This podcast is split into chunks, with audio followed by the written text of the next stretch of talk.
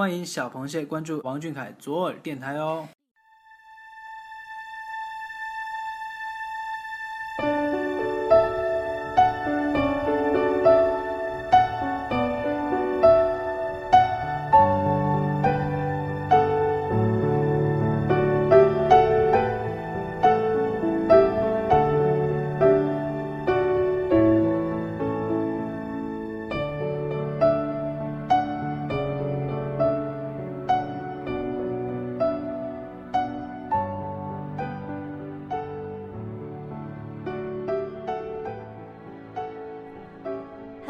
家好，今天是二零一六年八月七号。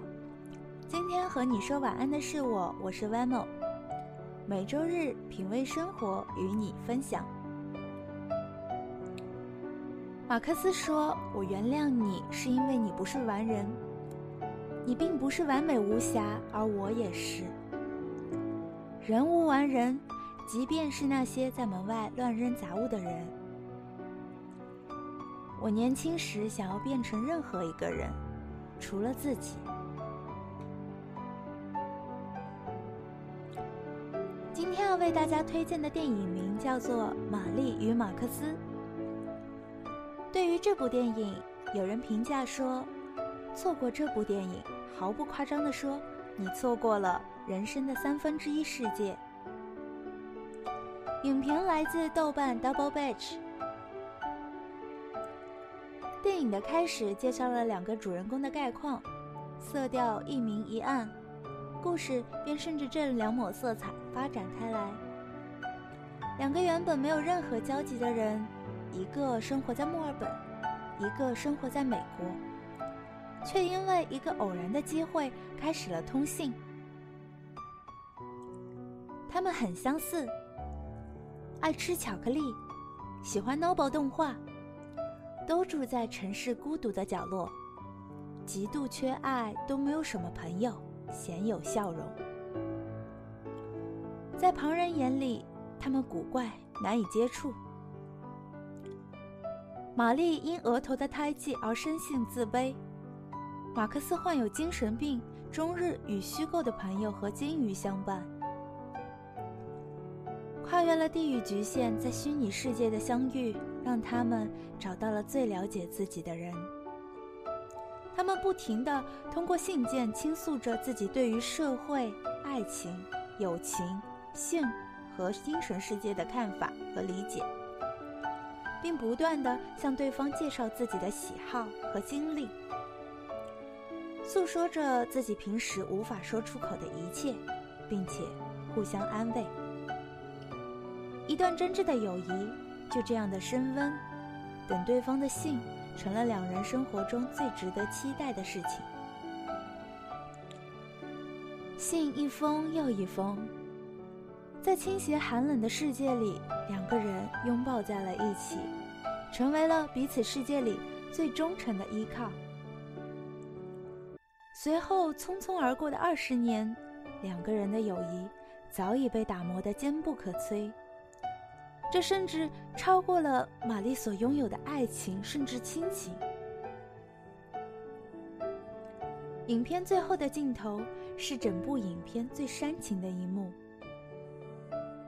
多年后，玛丽终于鼓足了勇气去找马克思，可进屋才发现，马克思已经安详的坐在沙发上，离开了这喧嚣的城市。马克思的身上正是用来辨识表情变化的小册子。看来他已经做好迎接这位老朋友的准备了。马克思在房间的屋顶上贴满了来自玛丽这么多年以来的信件，它们工整并且完好无损的晾在那里，一目了然，就像时间从面前静静走过一般。而那架古老的打字机，也永远的成为了他们友谊的象征，坐落在窗口的阳光下。此时，玛丽看着这一切，泪流满面。有一句话是说：“你是想怎样的，你的世界就是怎样的。”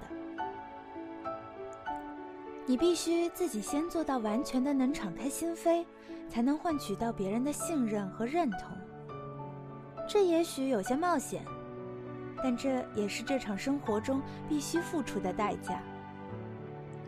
就像这场电影里，玛丽根本不知道信的另一头是什么人，却把最真实的自己交了出来，于是她得到了对方等同的对待，得到了真正的友谊。现代人都具有极强的自我保护意识，在选择朋友的过程中，许多人也总是在追求所谓的完美，总是会给自己设定许多所谓的择友标准，不轻易的交出真心。而家长也会时常站出来说：“谁谁谁不是好孩子，别跟他一块玩。”这些都是病态的想法。像一堵墙，阻碍了心和心的通道。这种刺猬，连谁曾待我好都会带来伤势。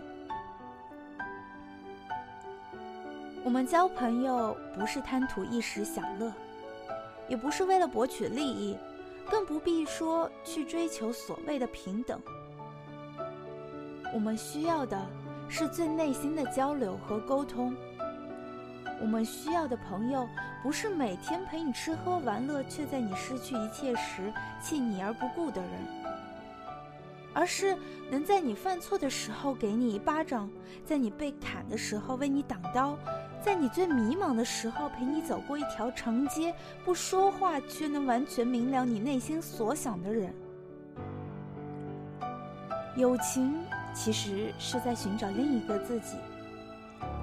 因为只有自己，才不会背叛自己。晚安，王俊凯。